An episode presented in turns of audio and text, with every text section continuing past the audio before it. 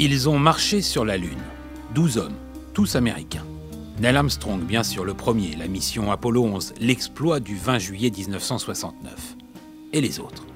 Qui s'en souvient? Ah, une main se lève au fond de la classe. Oui? Bravo, Buzz Aldrin, médaille d'argent juste après Armstrong. D'autres souvenirs de l'épopée Apollo? Une proposition? Apollo 13, bien joué, le vol malchanceux, ils ont tous failli mourir. Et Apollo 12, pile entre la médaille d'or et la mission pas de bol. Apollo 12, son commandant est le troisième homme à marcher sur la Lune, 19 novembre 69, juste quatre mois après Armstrong. Mais qui s'en souvient? Alors pour son pilote, le quatrième homme a marqué la poussière lunaire de sa botte, imaginez la profondeur de l'oubli. Permettez-moi, avant de confier vos oreilles à la voix inimitable de notre chère Viviane, pour le témoignage incroyable retenu par Boîte Noire, permettez-moi de vous parler de ce quatrième homme sur la Lune et d'évoquer brièvement ces étonnants tableaux saupoudrés de poussière lunaire. Il s'appelle Alan Bean, 85 ans, domicilié à Houston, Texas. Il ressemble à ces vieux Américains costauds et sympathiques comme dans les films catastrophes. Cheveux blancs, front dégarni jusqu'au milieu du crâne, grandes lunettes à monture dorée. Il pose devant ces tableaux. Militaire, pilote d'essai, astronaute, puis artiste peintre.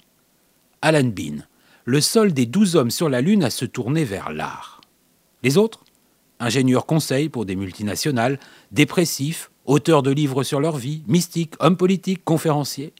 Mais Alan Bean, lui, lorsqu'il prend sa retraite de la NASA en 1981, décide de représenter encore et encore les hommes sur la Lune.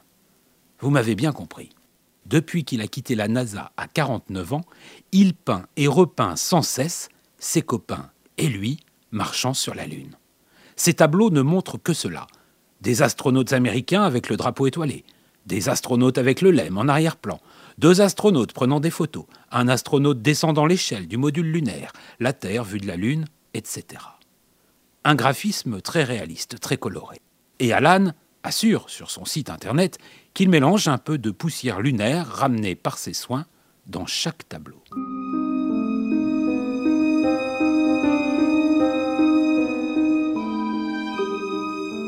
Boîte noire. avec Melchior Testu et Viviane. Un détail de la mission Apollo 12 explique peut-être l'obsession inoffensive d'Alan Bean. Sur la Lune, il était chargé de filmer en couleur, avec une caméra vidéo très en avance pour 1969, le travail de la mission Apollo 12. Pas de chance, il oriente l'objectif vers le Soleil et les capteurs vidéo sont grillés. Résultat, aucune transmission télé, c'était la seule caméra. Le souriant vieux monsieur essaie peut-être depuis des années de nous montrer ce que ses yeux ont vu. Une façon aussi de ne pas être oublié. Officiellement, depuis le 14 décembre 1972, plus aucun homme n'a marché sur la Lune. Je me demande si Alan Bean, lui, n'y est pas toujours.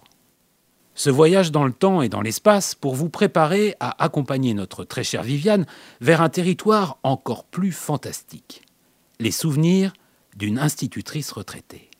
Souvenirs qu'elle croyait connaître, comme l'on croit connaître ses camarades de classe. Promis, chère Viviane, je n'en dis pas plus, nous nous retrouvons dans la dernière partie de Boîte Noire afin d'évoquer avec nos amis du réseau cette histoire aussi perturbante qu'une nuit sans lune.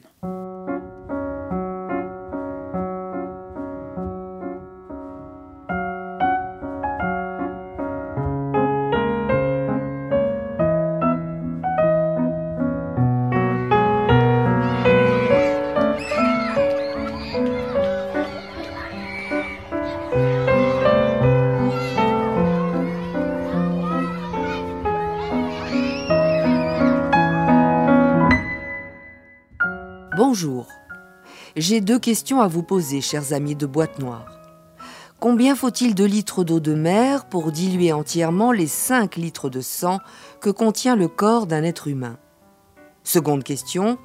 Combien en faut-il pour que se délaye entièrement la mémoire que nous avons pu avoir de cet être humain? Voilà un problème d'arithmétique que j'aurais pu soumettre à mes élèves autrefois. Voilà un problème que je me pose à chaque nouveau naufrage devant le téléviseur. Et ce problème auquel personne ne semble vouloir répondre me donne des nausées. À 83 ans, je me sens patraque face à ces images. J'ai été institutrice un bon moment dans un quartier populaire à Clermont-Ferrand. Dans les années 70, je m'occupais des CP, les onzièmes, comme on le disait encore. Étiez-vous déjà né en 1979 Étiez-vous déjà assez grand pour regarder, vous aussi, ces images de Rafio pleins à craquer À l'heure des nouvelles, la télévision rendait compte de l'hémorragie vietnamienne. Deux millions de personnes fuyant un pays devenu fou. Et, jour après jour, soir après soir, ces récits de naufrages, de tempêtes, de meurtres. Ces reportages sur des sauvetages inouïs, malgré les requins, les pirates. Tous ces visages et toutes ces mains tendues, tous ces corps arrachés à la mer de Chine. Familles dispersées, parfois perdues. Certaines ont mis des années à se retrouver. La France, si je me souviens bien, a dû accueillir environ 120 000 de ces réfugiés. C'est comme cela qu'un matin du mois de novembre 1979, le petit Fang Tran est arrivé dans ma classe. Pour être tout à fait honnête, je n'ai pas souvent pensé à lui ces dernières années. Il avait cessé d'être cette épine dans mon pied. Ce n'est pas que je l'avais oublié, j'étais juste parvenu à ne plus me tourmenter à son sujet. Et puis il y a eu ces images, cette crue d'images et de mauvaises nouvelles, tous ces bateaux, ces canaux surchargés en Méditerranée, comme un écho à ce qui s'était passé en mer de Chine. Ça, et le retour de la petite Florence.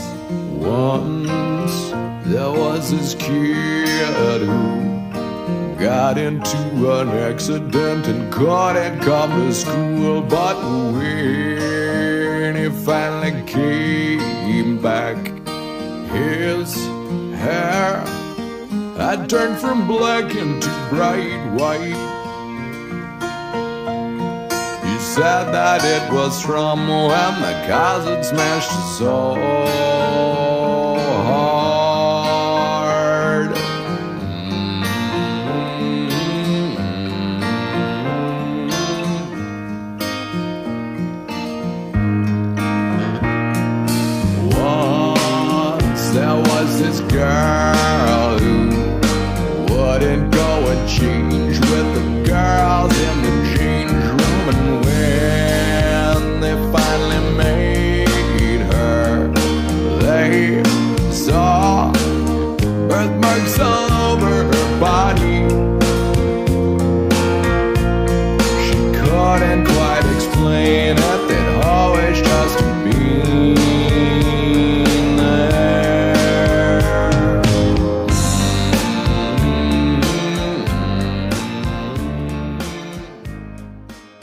La petite Florence, je ne l'ai eue qu'une seule année, cette fameuse année 1979.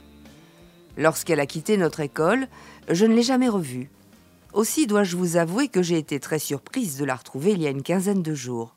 J'écris, je pense, la petite Florence, malgré ses 1m80 et sa stature de lanceuse de marteau. Cependant, je dois reconnaître qu'elle a le geste délicat. Elle pique bien. À mon âge, cette qualité est essentielle vu la dégradation de mon système veineux.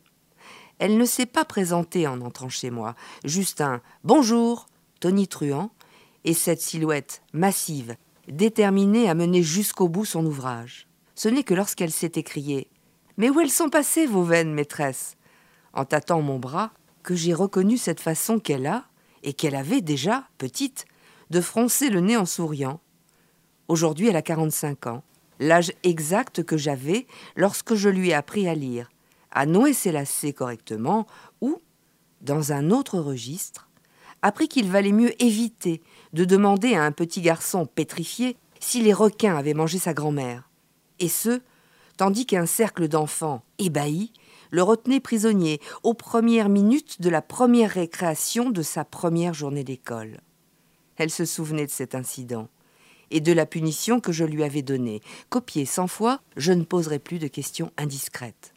Heureusement, Le petit Fong n'avait rien compris à cette question.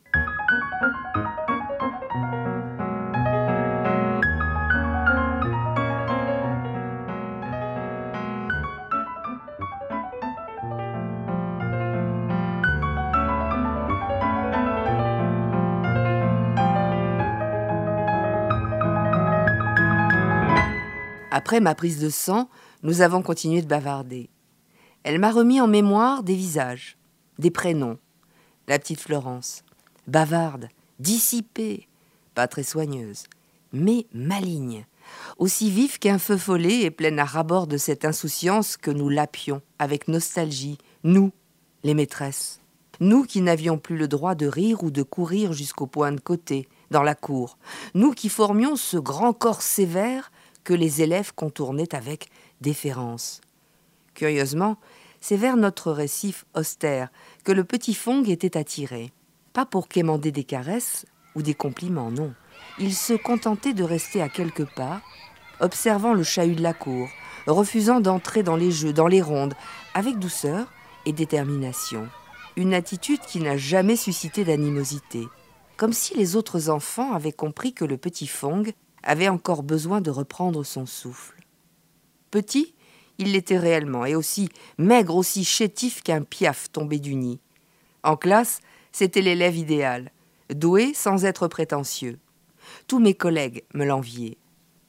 Peu après les vacances de Noël, le petit Fong avait réussi à rattraper les autres.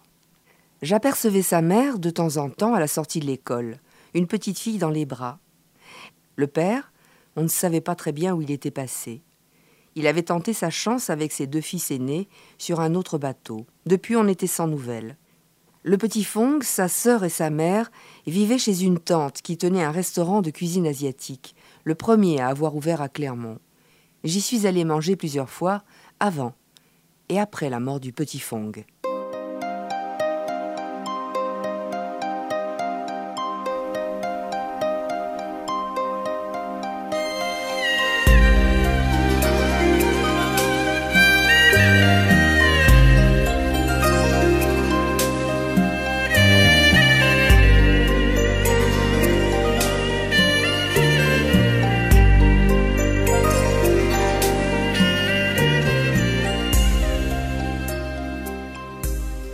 Petit Fong est mort avant les vacances de février.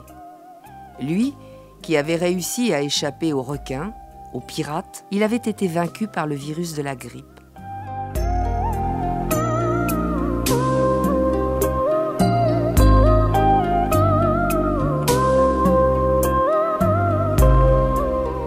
Celui-ci m'avait d'abord attrapé.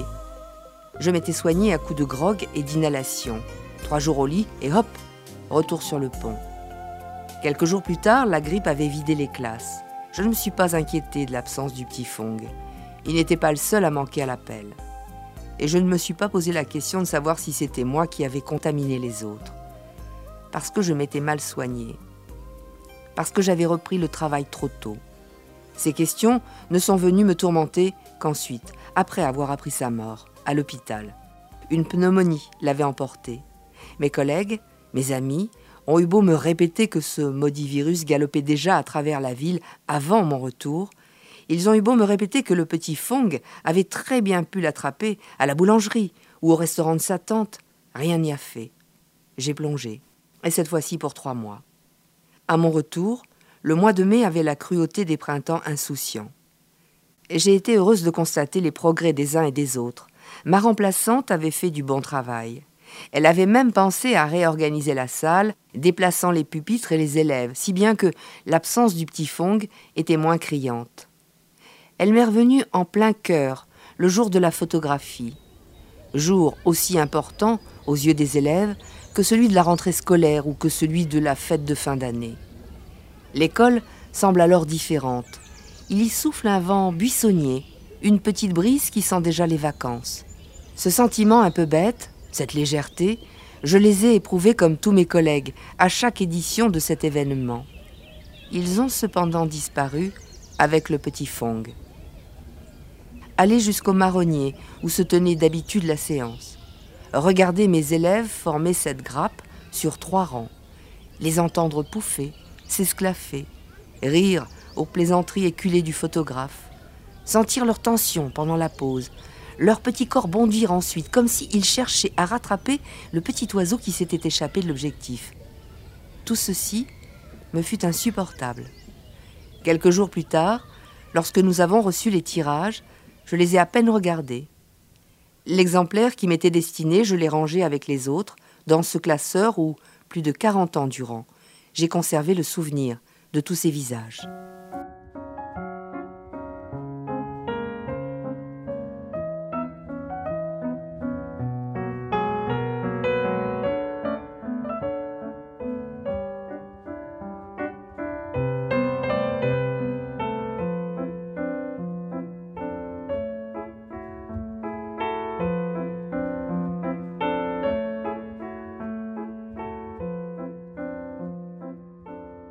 Le jour où elle est venue me faire cette prise de sang, la petite Florence m'a confié qu'elle regardait ses photographies de temps à autre. Elle m'a parlé de ces sites sur Internet qui permettent à d'anciens élèves de se retrouver. Marcher dans ses propres pas, quand on a connu le meilleur ou le pire, n'est jamais bénéfique. C'est ce que j'ai évité de faire en demandant ma mutation dans une autre région dès que j'en ai eu la possibilité. Le reste de ma carrière, je l'ai accompli à Toulouse. Mon retour à Clermont est récent. J'avais envie de revoir la chaîne des puits, la pierre noire de Volvic, la neige, l'hiver sur le Mont d'Or. La petite Florence m'a demandé si nous pourrions nous revoir. Elle avait envie de feuilleter mon album de photos de classe. Je lui ai répondu que je n'y voyais pas d'objection. Il fallait seulement que je remette la main dessus. Elle est repartie après m'avoir arraché la promesse que j'allais le chercher.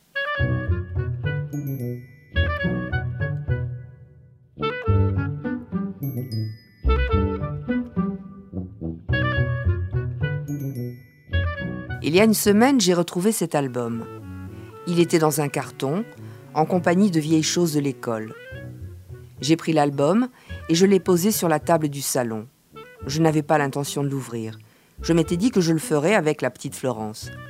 Et puis, il n'y avait rien à la télévision, je n'avais pas envie de lire, et mon regard tombait sans arrêt sur la couverture de cuir bleu du classeur. Je savais que si je commençais à feuilleter cet album, je risquais ensuite de ne pas réussir à m'endormir. Remuer les souvenirs est aussi dangereux qu'une promenade dans ses propres pas. Alors je me suis fait une tisane et je me suis dit que, de toute façon, je n'avais rien de prévu le lendemain et que je pourrais me reposer en cas d'insomnie.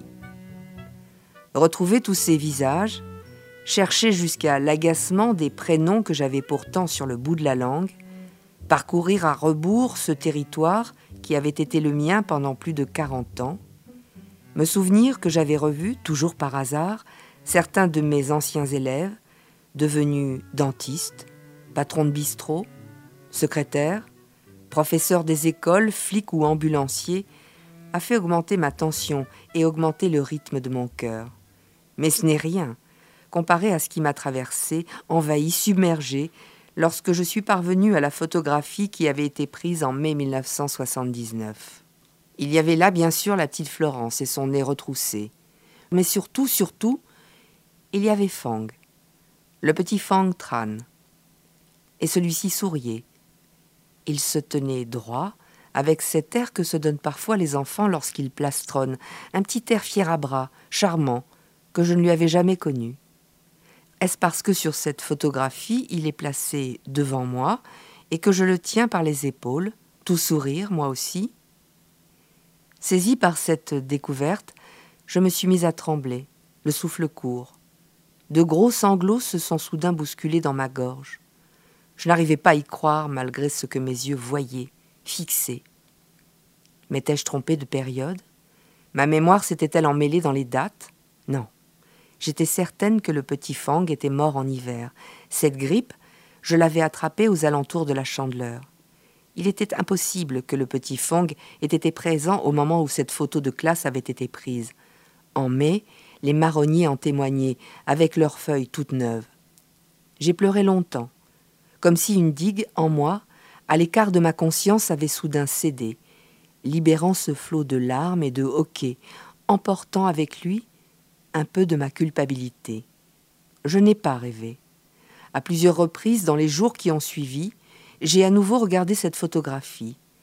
et l'enfant est toujours là, mes mains sur ses épaules.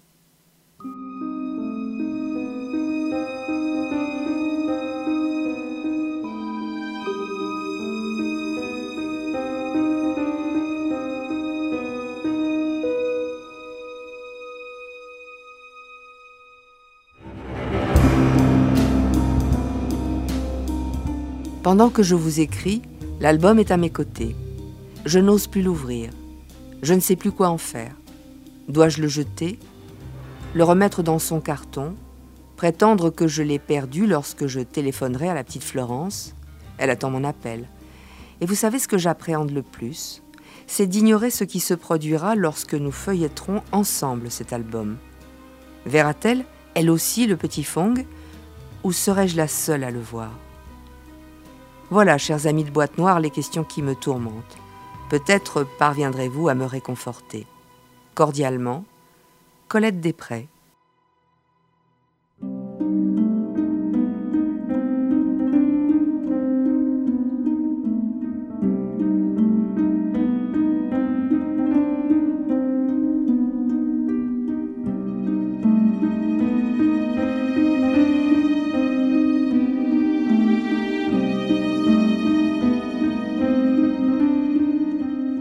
Boîte noire, avec Melchior Testu et Viviane Lee.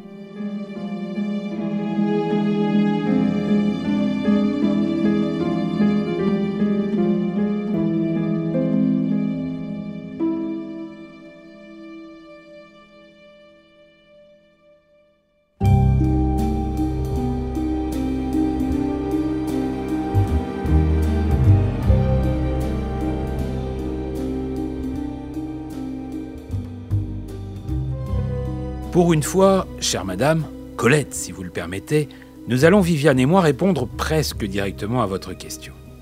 Un grand merci d'abord, car en vous écoutant, nous avons replongé dans nos souvenirs d'écoliers. Beaucoup ont aussi plongé le nez dans leur mouchoir. Merci pour ces instants honnêtes et sensibles, tout simplement. Mais revenons à votre question.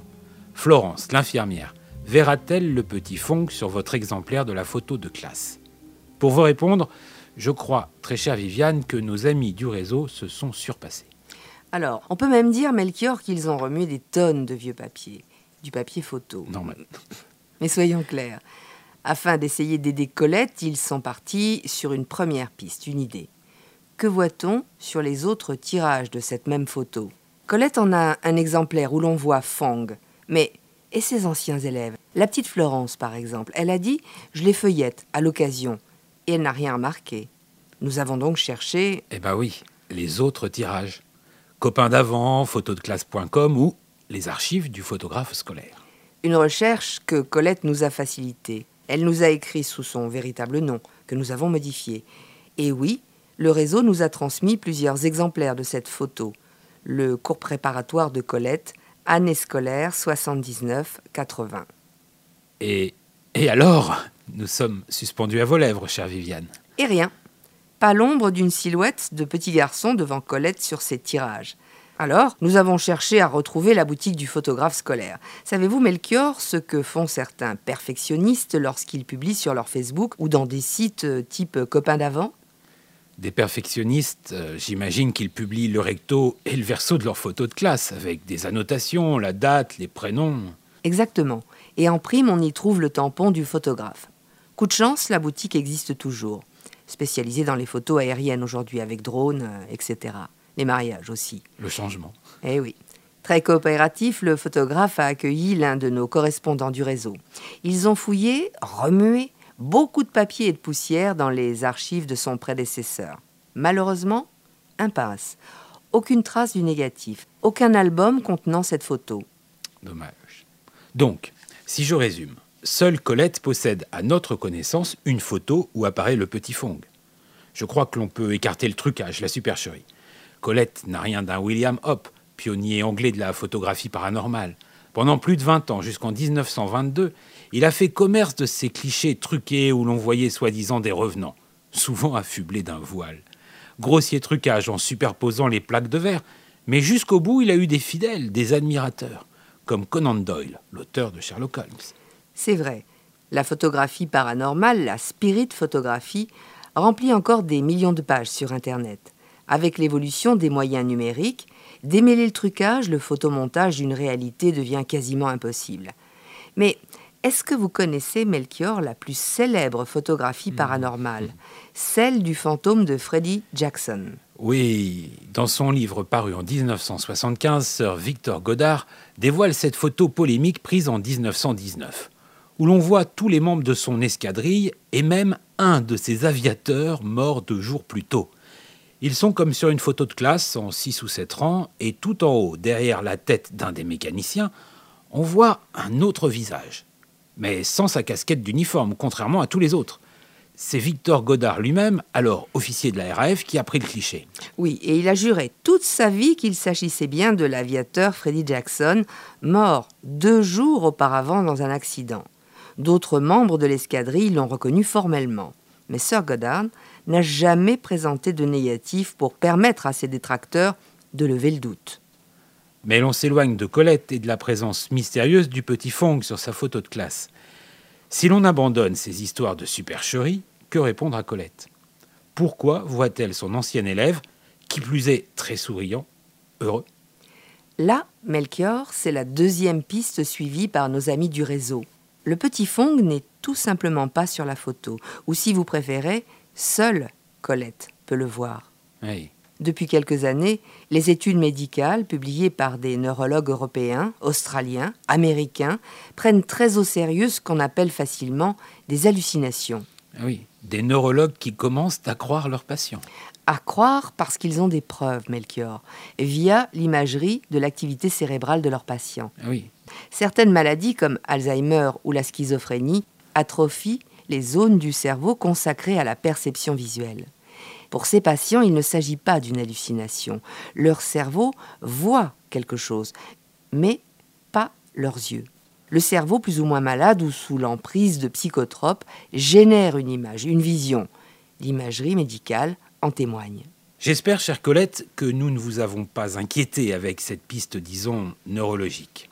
Peut-être Florence a-t-elle réveillé en vous un souvenir trop douloureux, un sentiment de culpabilité, un souvenir que votre cerveau a su réarranger à sa façon. Il voit réellement Fong, vivant, heureux, comme avant. D'autres diront que l'esprit du petit Fong souhaite que vous le voyiez ainsi, pour que vous soyez enfin apaisé. Quoi qu'il en soit, je crois, nous croyons, dans l'équipe Boîte Noire, que vous aviez rendez-vous avec cette photo particulière, une photo habitée. L'important, c'est que vous l'ayez vue et revue. Dans cette cour d'école, le petit Fong se tient bien droit, vos mains reposent sur ses épaules, il sourit, vous souriez, et c'est cela qui compte.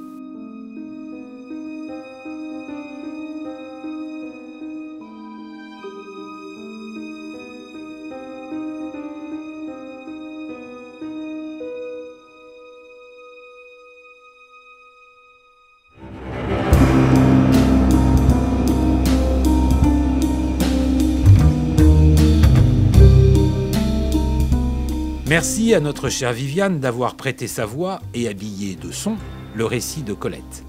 Merci à nos amis du réseau, particulièrement à notre contact de Clermont-Ferrand.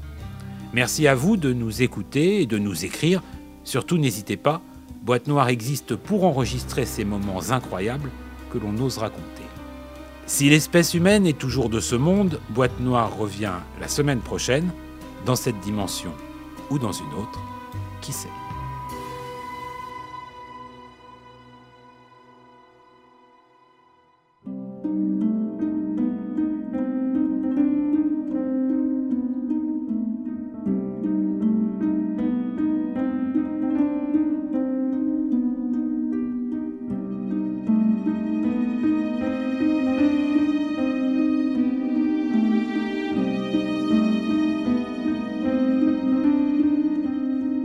C'était Boîte Noire, une émission proposée et réalisée par Marie-Françoise Gaucher avec les voix de Melchior Testu et Viviane Lee. Aujourd'hui, vous avez pu écouter Crash Test Dummies, la chanson s'appelle Hmm, de la musique traditionnelle vietnamienne et Alter Ego de Philippe Guez et Patrick Marais.